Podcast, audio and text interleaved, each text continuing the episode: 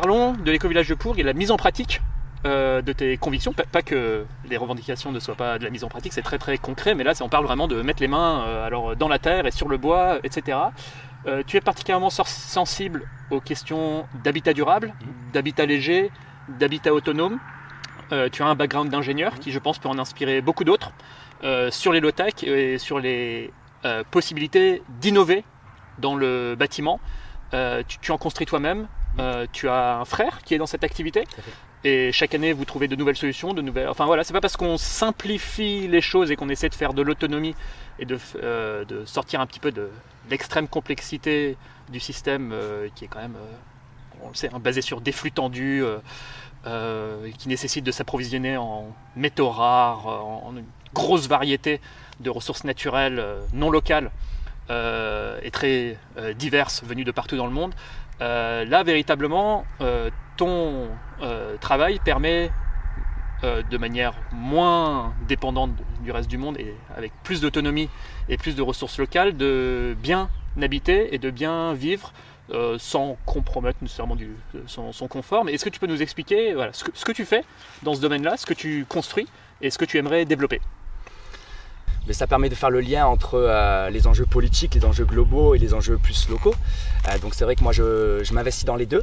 Euh, je ne veux pas mettre les deux en opposition. Je pense que si on sous-estime et si on s'engage pas suffisamment dans le monde politique et social, en fait on ne pourra pas forcément avoir une politique qui soit en cohérence et qui permettra de faire grandir et de faire émerger et de donner toute sa place à des alternatives locales qui sont expérimentées depuis déjà très longtemps hein, dans de différents territoires et même au-delà de la France et des époques. Et donc euh, sur Pourc, c'est vrai que c'est un projet qui est cohérent pour moi parce que dans cette démarche de transition, euh, de démocratie, euh, Pourg a à la fois cet aspect démocratique en interne, on est sur une gouvernance très horizontale à travers une forme d'autogestion, euh, différents organes qui sont le conseil de village, le conseil de gestion des tensions, le conseil d'enquête et d'arbitrage. enfin voilà, il y a différents organes en fait qui permettent de gérer la gouvernance. Et moi personnellement, je m'inscris euh, dans ce village euh, sur une démarche autour de l'aménagement, euh, donc de l'aménagement extérieur qui va de la construction jusqu'aux enjeux énergétiques. Et donc la construction qui est mon domaine de, formation, hein, je suis ingénieur technique de construction, c'est un sujet que j'essaie d'expérimenter. Personnellement, j'ai déjà construit une roulotte il y a maintenant une année, donc une roulotte sur une base de châssis agricole que j'ai construite de mes mains, avec évidemment des amis et quelques personnes personnes aussi au niveau technique qui m'ont qui m'ont conseillé, qui m'ont accompagné, qui m'ont même aidé. Euh, donc c'est une roulotte euh, pour donner un ordre de grandeur, voilà, qui fait à peu près 30 mètres carrés intérieur. Euh, qui se déplace euh, sur la route euh, en tant que convoi agricole et qui permet en fait d'avoir deux petites chambres et un petit espace de vie sur ces 30 mètres carrés et qui est tout autonome. Donc aujourd'hui je suis sur un système de chauffage avec un poêle à bois, un petit poêle de 3 kW, donc c'est un tout petit volume, donc c'est une toute petite puissance. Un système de récupération d'eau de pluie pour éviter d'être relié au réseau et avoir en fait un, un, osmoseur qui permet de filtrer l'eau de pluie et, et enlever un maximum des pollutions chimiques qui sont aussi des conséquences d'une agriculture et euh, d'un système industriel et de transport qui, qui pollue notre atmosphère. J'ai un système euh, aussi donc de panneaux solaires euh, qui sont évidemment critiquables, euh, mais qui sont en fait simplement deux panneaux euh, de 300 watts qui me permet sur 600 watts de faire tourner mon éclairage, euh, alimenter mon ordinateur, mon téléphone, un tout petit électroménager. Et donc même si le panneau solaire est critiquable, ce qu'il faut savoir c'est qu'en fait dans ce type d'habitat, on consomme beaucoup moins d'énergie que sur une maison classique. Une maison classique aujourd'hui, les compteurs que les gens ont chez eux EDF, c'est souvent entre 9 kW, 12 kW, 15 kW. Donc euh, moi je suis sur 0,6 kW. Donc on voit que par exemple à une maison classique qui va avoir euh, euh, des robots mixeurs, des grippins, des télévisions, des bouilloires, des cadres de photos numériques, des, enfin une somme en fait de technologies qui sont selon moi pas forcément utiles, qui sont intégrées dans les maisons. Sans parler d'un éventuel chauffage électrique. Voilà, c'est un chauffage électrique exactement. Et bien donc en fait le, la, réduction de consommation en électricité de, de cette roulotte euh, je ne peux pas vous donner encore les chiffres, j'ai pas le recul dessus, euh, mais c'est euh, incomparable par rapport à nos, à nos consommations classiques en France sur des moyennes françaises. Quoi. Mhm. Quelle quantité de bois te faut-il pour te chauffer un hiver?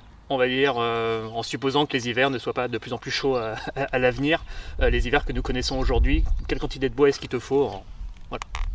Bah, ça dépend, euh, comme tu dis, l'hiver, ça dépend le territoire où lequel je suis, ça dépend si je suis à Aix-en-Provence ou en Ariège, ici on a 450 mhm. mètres d'altitude.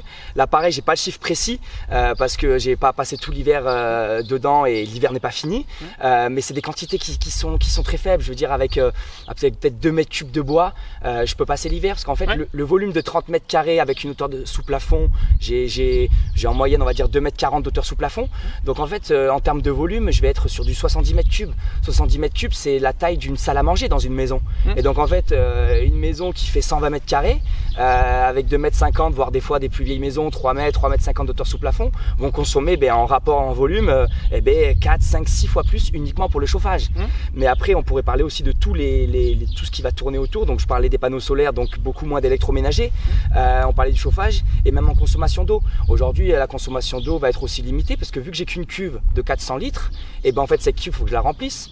Et quand j'ai plus d'eau, j'ai plus d'eau. Et donc en fait, je vais faire attention dans ma consommation d'eau euh, à éviter de, de, consommer trop parce que j'ai pas le choix. C'est, euh, je suis autonome, c'est ma cuve qui est limitée en volume. Les eaux de pluie, c'est pas moi qui choisis quand est-ce qu'elle tombe. Et donc je vais être dans une démarche où je vais devoir faire attention à comment je, je consomme. Mais c'est pas quelque chose qui est frustrant pour moi. Euh, c'est quelque chose au contraire qui redonne de la valeur aux choses. Euh, j'aime beaucoup Jean-Pierre Jancovici quand il parle en fait. Jean-Marc. Jean-Marc, excusez-moi.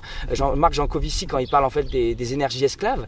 Euh, et en fait, aujourd'hui, on n'a plus forcément, euh, on se rend, on n'a plus forcément conscience mm. de la chance qu'on a d'avoir euh, accès à une ressource ou à une eau chauffée ou à une température de 19 degrés ou de 20 degrés dans une pièce. Et en fait, le fait de faire attention à ce qu'on consomme redonne de la, de la saveur aussi aux choses parce qu'on n'est pas dans une excès, dans un excès d'abondance, dans une surabondance. On est au contraire dans quelque chose de raisonnable, quelque chose de, où on essaie de trouver un équilibre, un juste milieu. Mm. Et donc, en fait, moi, cette posture-là n'est pas quelque chose qui, qui, qui est difficile à vivre où j'ai l'impression dans de perdre en temps, en termes de confort de vie.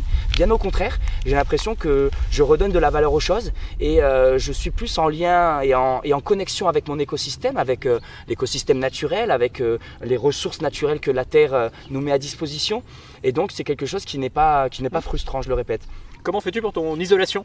Donc l'isolation, on est parti sur de la laine de bois euh, parce qu'on est sur des murs assez, assez peu épais pour éviter d'avoir euh, une roulotte en fait. Euh, avoir vu que je suis limité à 3 mètres en fait pour rouler sur la route. Si je partais sur des isolants genre comme de la paille, en fait j'allais trop perdre en largeur de mur et donc en habitat, en surface utile habitable à l'intérieur. Donc on est parti sur de la, laine de bois. L'intégralité de la structure c'est du bois.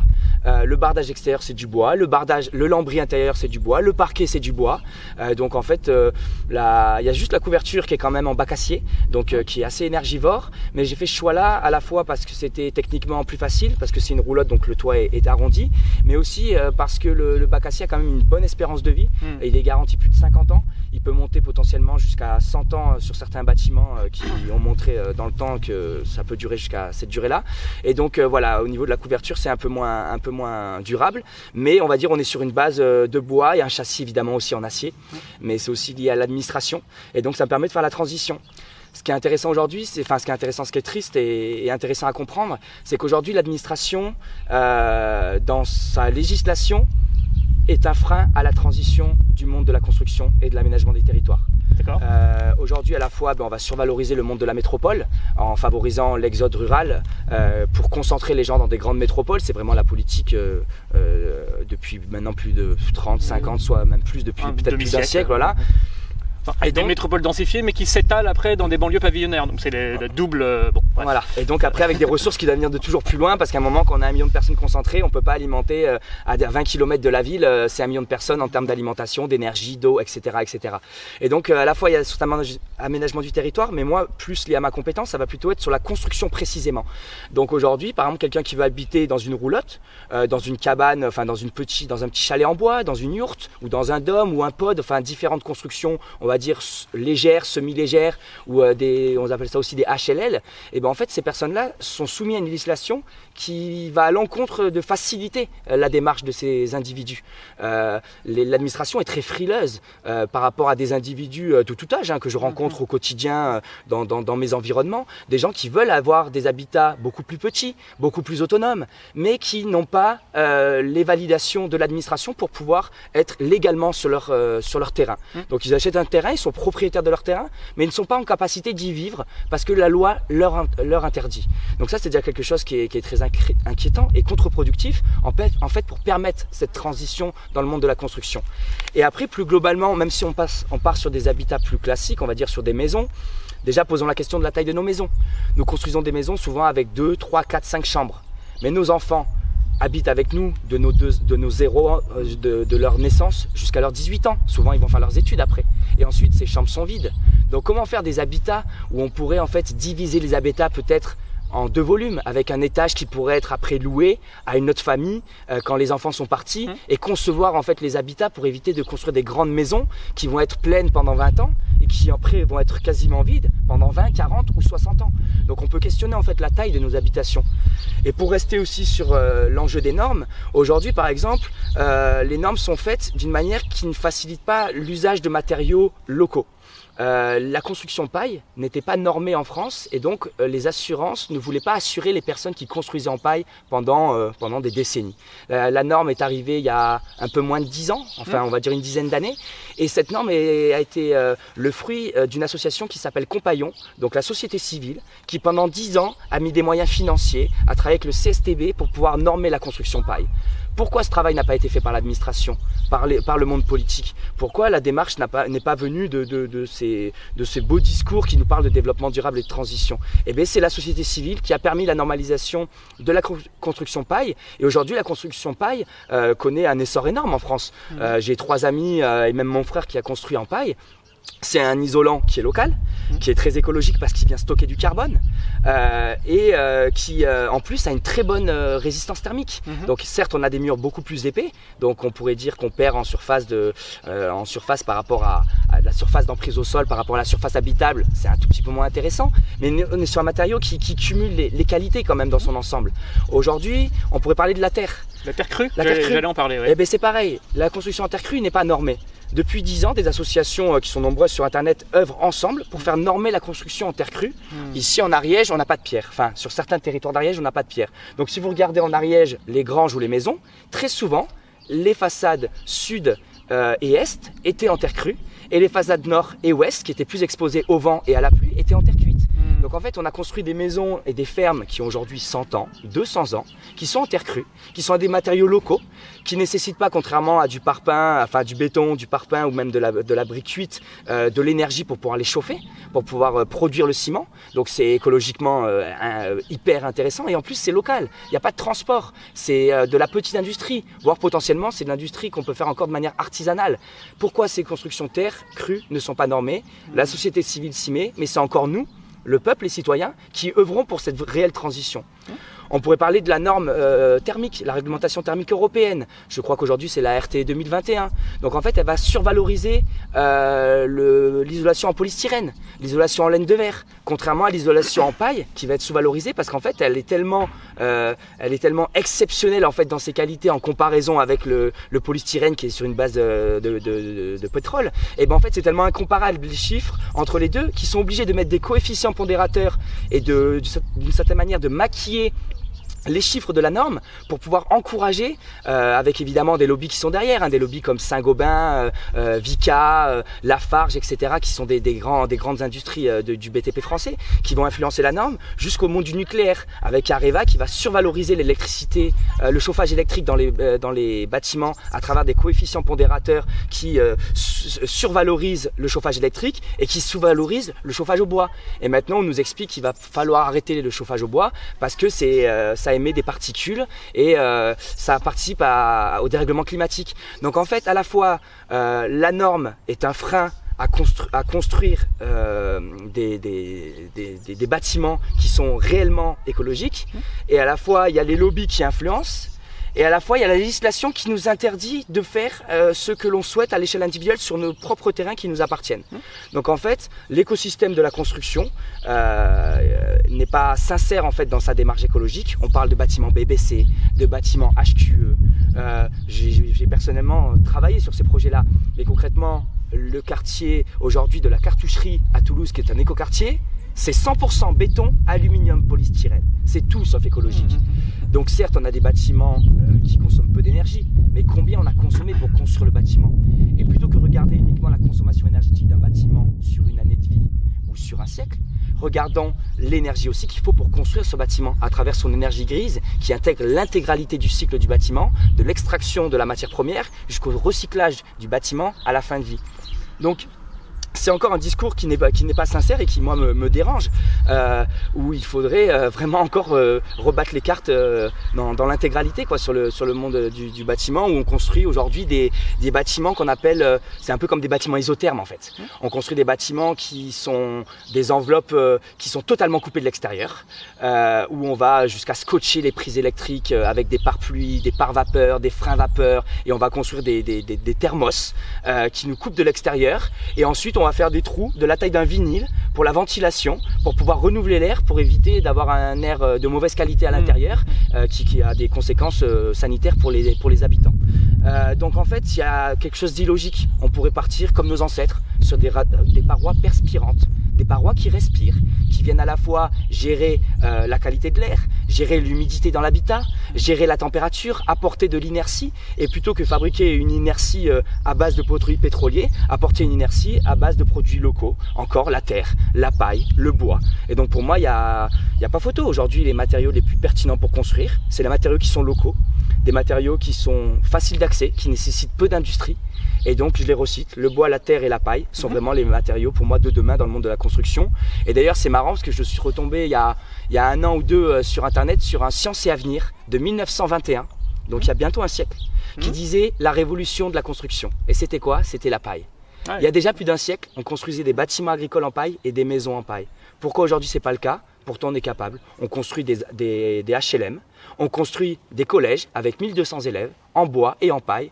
C'est confortable, les occupants se sentent mieux à l'intérieur, euh, ils se sentent mieux à tous les niveaux, hein, au niveau du confort thermique, au niveau du confort euh, olfactif, au niveau euh, des, voies respiratoires globalement au niveau même des enfin voilà il y a, y a, un ressenti des occupants qui est de meilleure qualité.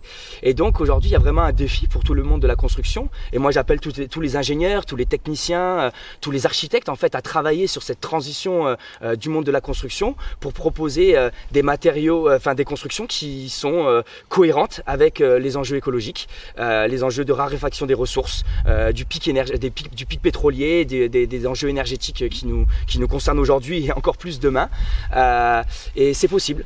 Et on va être, euh, il y a vraiment un, euh, c'est même excitant en fait. concrètement, c'est quelque chose de créatif. Là aujourd'hui, par exemple, on va travailler avec toi dans les dans les mois qui arrivent sur un pod. On va essayer de travailler sur une petite construction en bois qui fait 25 mètres carrés. Je, voulais venir justement sur les projets que nous avons ensemble. je vais les introduire. Une petite parenthèse, euh, voilà, je veux pas me fâcher avec mes amis de chez Saint-Gobain et euh, mes clients de Bouygues Immobilier. Voilà, on est dans un dialogue et euh, je publie des choses avec des gens de Saint-Gobain, je discute, je travaille avec Bouygues Immobilier, il n'y a pas de souci avec ça. Euh, et je suis d'ailleurs en discussion pour les faire intervenir dans cette euh, émission pour euh, engager ce dialogue-là. On est tous pour le dialogue et dans la bienveillance. Je, suis, je suis, tout à fait sensible d'ailleurs à ton propos sur la nécessité de se sourcer en matériaux locaux et écologiques et de tendre vers ça et ouvert à tous les points de vue. Je pense que tout le monde aimerait tendre vers ça après, certains font peut-être face à plus de contraintes euh, mmh. business. Mais euh, ce que je voulais dire là-dessus, par exemple, il y a un vrai problème de surexploitation, surextraction du sable mmh. à échelle mondiale. L'industrie de la construction en est responsable.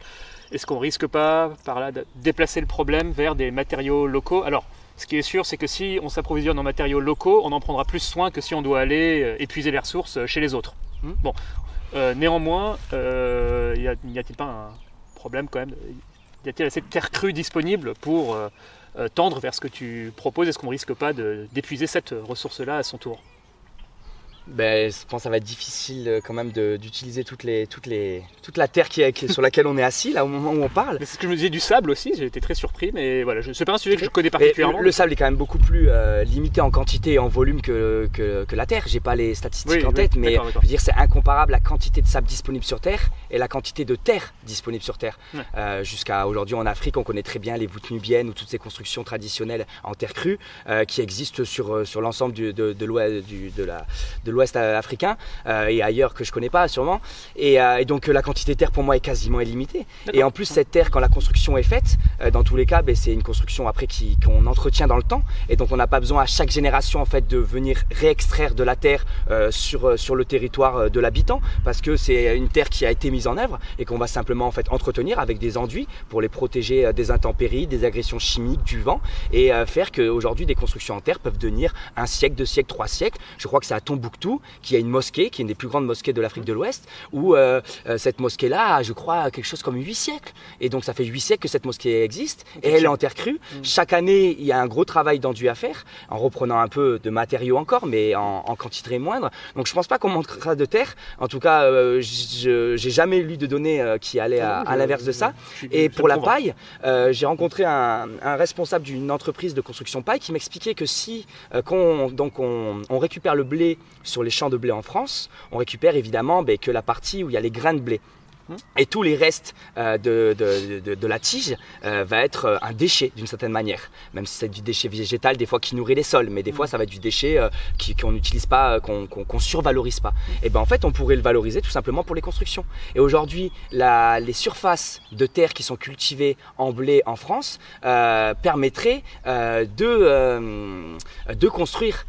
donc certes, il va nous falloir utiliser des terres agricoles pour pouvoir isoler nos bâtiments, il va falloir utiliser de la terre pour construire nos murs, mais par rapport à du sable euh, qui va être euh, intégré dans du ciment, du ciment qui va être chauffé, je crois, à 1400 ou 1600 degrés, euh, certains ciments qui vont être chauffés à deux reprises, plus toute cette industrie qu'il y a derrière, ces centrales à béton, ces transports de marchandises, en fait, pour moi, le, le, le, jeu, il est, il est, il est, il est, il est, très déséquilibré. Je veux dire, les, les, les produits et les matériaux locaux euh, seront, sont dans, une concurrence déloyale par rapport à les, aux matériaux traditionnels, enfin traditionnels, contemporains qu'on utilise dans la construction, tels que le ciment, la laine de verre, la laine de roche, euh, le polystyrène, le verre, etc. Très bien. Euh, non mais super. Repassons justement à nos projets à nous à petite échelle. nous en avons deux. Un qui est de changer dans l'idée avec en partenariat avec un thermicien la chaudière fuel de la grande bâtisse centrale qui est, bah, on sait tous, on a acheté la bâtisse centrale comme ça, une aberration pas seulement écologique mais aussi économique. une chaudière bois devant nous permettre de rentabiliser l'investissement à terme. Et puis effectivement, comme tu l'évoquais, les projets de pod. Donc moi je suis très enthousiaste par rapport à ça. Nous avons obtenu un permis d'aménager mmh. euh, qui nous permet de construire des euh, roulottes, des pods, enfin bref, des habitats légers sur notre petite colline euh, là-haut. Nous avons 14 emplacements. Mmh. je suis ravi d'en avoir un ou deux pour construire, pour y mettre ma famille lorsque nous sommes ici.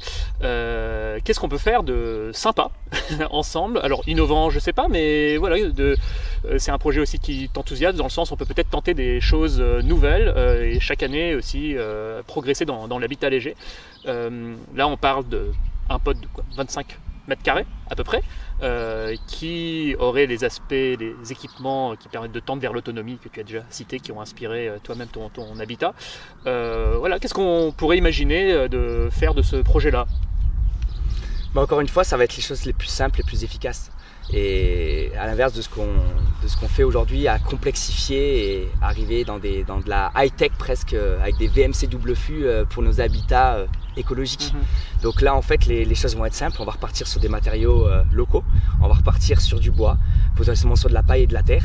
Et on peut, avec ça, euh, construire un habitat. Mhm. Euh, le défi aussi pour nous, potentiellement, c'est donc on va intégrer évidemment de l'autonomie à travers les technologies qu'on a citées, mais on va essayer aussi d'avoir un coût financier assez faible, mhm. parce que le coût financier souvent est lié aussi au coût écologique, parce qu'en fait, il y a un lien direct entre argent dépensé et impact écologique. Hein un, une fenêtre triple vitrage coûte plus cher qu'une fenêtre double vitrage, et bien une fenêtre triple vitrage a un impact écologique euh, supérieur à une fenêtre double vitrage. Donc euh, plutôt que simplement mettre des fenêtres triple vitrage, est-ce que euh, la consommation en plus pour fabriquer cette fenêtre triple vitrage est supérieure au coût qu'on a en termes de chauffage sur l'année? Moi personnellement, je suis loin d'être sûr, mais évidemment je suis ouvert et ça dépend de nombreux critères qui seront à étudier au cas par cas selon les territoires, les géographies, les besoins de l'occupant. Mais donc là, le but, ça serait aussi voilà de faire un habitat de 25 mètres carrés pour une somme, par exemple, on pourrait se fixer un défi de 15 000 euros. Euh, parce qu'aujourd'hui, il y a beaucoup de Français, il y a presque un Français sur deux qui, n'a pas, qui n'est pas propriétaire. Il y a quasiment donc la moitié des Français qui sont locataires, et il y a des Et Français ceux qui sont propriétaires sont parfois très endettés pendant aussi, longtemps. Voilà. tout à fait. Et donc permettre en fait euh, à plus de gens de devenir euh, propriétaires, de moins s'endetter, avec des constructions qui coûtent beaucoup moins cher. Mhm. Donc évidemment, ben, il faudrait qu'on construise plus petit. Parce qu'aujourd'hui, on passe 90% de notre temps à l'intérieur, ce qui n'est pas forcément euh, euh, positif en fait pour euh, nos équilibres au niveau de la santé. De nombreux médecins disent qu'on passe trop de temps dedans et donc à, force de faire des maisons si grandes, et ben en fait on, s'éloigne du travail de la terre, de l'activité sportive, de, du lien avec la nature à travers des activités de nature et tout. Donc essayer ben, de, vivre plus dehors et d'avoir des habitats plus petits. Plus l'habitat est petit, ben, moins on va consommer de chauffage, moins on va consommer des- d'énergie au niveau global, euh, moins on va consommer de matériaux pour pouvoir construire le bâtiment et moins on va consommer euh, d'argent pour pouvoir le construire. Et donc l'objectif ouais. on a l'idée de 25 mètres carrés Hmm. avec. alors, pour un couple, semble déjà pas si mal. Ça Hmm. peut aussi sembler petit. Néanmoins, on a aussi des espaces communs mutualisés. Donc euh, voilà, c'est pas 25 mètres carrés qui sont non plus supposés euh, faire absolument tout, salon, grande cuisine, etc. Puisque tout ça est mutualisé dans la bâtisse centrale. Euh, néanmoins, effectivement, le, le défi de pouvoir, euh, alors ne serait-ce certains peuvent n'avoir effectivement que 25 mètres carrés de, vie. Euh, le défi qui est de dire euh, pouvoir devenir en- propriétaire d'un habitat confortable, léger pour 15 000 euros, c'est un sacré défi. Donc on va essayer de le relever et on gardera notre communauté informée sur son, déroulé car ce sera un message quand même très encourageant de pouvoir envoyer j'espère un maximum de Français de dire voilà ce qui est possible de faire avec tel budget. Merci, merci beaucoup Akina pour euh, cet échange Merci à toi Cyrus. euh, qui a permis d'explorer euh, beaucoup de sujets à échelle nationale, à échelle euh, locale, qui a permis d'aborder des enjeux d'équité sociale, des enjeux de transition énergétique, euh, que tu appliques au jour le jour à l'éco-village euh, de Pourgue, euh, tu, tu montres une certaine exemplarité en termes de mise en cohérence entre euh, les valeurs que tu défends à, à échelle nationale et ce que tu euh, appliques à échelle euh, locale. Euh, puis, je suis euh, enthousiaste à l'idée qu'on travaille ensemble sur les projets qu'on a cités. Et euh, merci beaucoup. Tu euh, reviens ben, quand tu veux. Eh merci.